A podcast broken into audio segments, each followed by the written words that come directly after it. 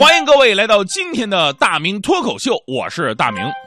呃，这么吧，昨天呢，白天我跟一个女孩约会，啊，约会，这女孩呢非要去欢乐谷，哎，我也没去过，我说去吧，结果进去我就发现了一个真理，那就是有的女孩你平时看着挺淑女的，但一旦进了欢乐谷，立马变成恶魔。他们不仅张牙舞爪的要玩各种恐怖那种把人甩来甩去的游戏，最黑暗的，他们还一定要跟你一起玩。最开始我以为这是分享快乐，后来才发现，他们最大的快感是来自于看到你因为恐高而精神崩溃的样子。所以，我要在节目里面郑重的说一句：虽然你们看我人高马大很有安全感，其实我是一个胆子很小的人。请各位女士留意一下，很多男人也是如此。所以不要因为我们不跟你坐什么云霄飞车、海盗船、过山车，就很意外的说：“哎，你怎么这么没用啊？”男人很多都有恐高症，好吗？有恐高症不代表我们没用，我们在地上还是可以用的。你们女人不也是有男人变心妄想症、衣服总是不够正、隔壁老王最好正、对面女的最丑正吗？其实啊，每个再坚强、再勇敢的人都会有所恐惧，只是恐惧的事情不太一样。具体来讲呢，有恐高症、恐奸症、恐丑症。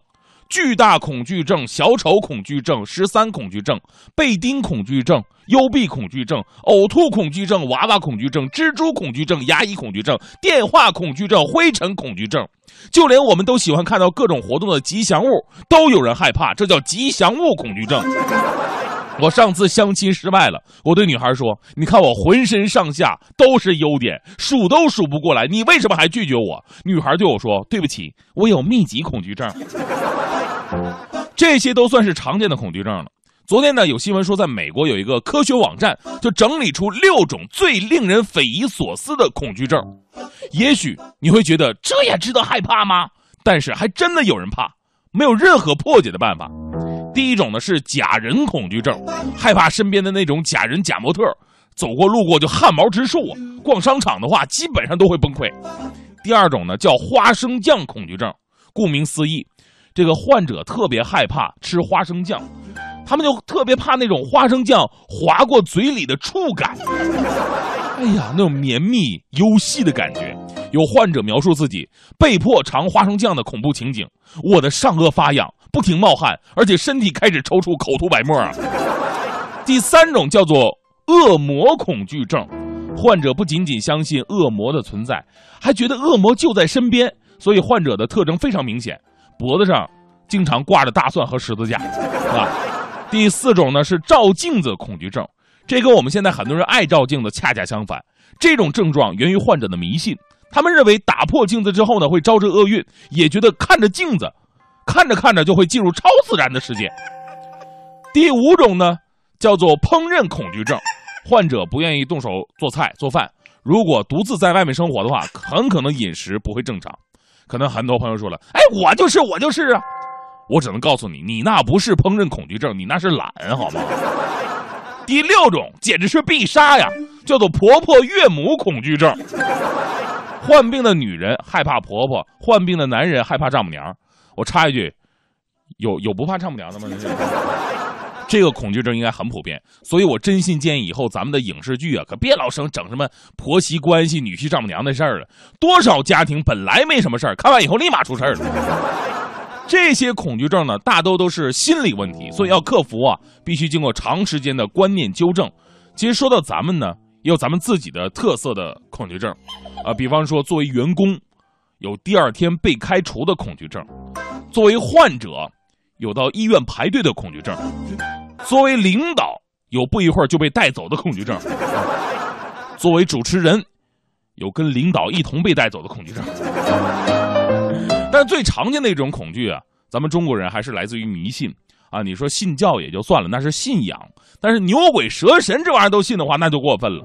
这跟我们从小的教育有关呢。我们这一代呢，很多都是隔代教育嘛，就是从小父母要上班，没时间照顾你，平时都是跟爷爷奶奶呀、姥姥姥爷一起长大的，所以呢，他们让你老实听话的方式啊，就是举头三尺有神明啊。小的时候听的最多的一句话：“不许哭啊，小鬼来抓你来了。”后来想想，谁也没见过小鬼啊，怎么还那么害怕呢？其实道理很简单，未知才能产生恐惧。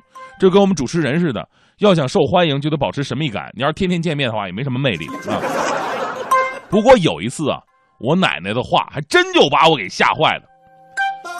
那是我上小学的时候，啊，好冷。有一段时间呢，小学我都是在奶奶家住的。我奶奶怕我上课不用功读书，她就吓唬我，说明明啊，我奶奶怎么？明明啊，上课你得好好读书啊，不好好读书，小鬼儿就来偷吃你的午饭呐。当时你们知道吗？午饭就是我的命啊！这句话是我对我最大的威胁。我已经特别害怕，所以上课呀，我就怕小鬼偷吃我的午饭。我特别认真听讲。后来随着九年义务教育的不断深入，我慢慢的对这句话产生了怀疑。真的有小鬼吗？真的有吗？有一天我就想尝试一下。那天我带的午饭是我奶给我包的饺子，那时候小嘛，我奶就给我包了十个，带着。把这十个饺子给我装饭盒里。那天我就没怎么听课，我要看看我这饺子到底能不能因为不听课被小鬼给偷吃了。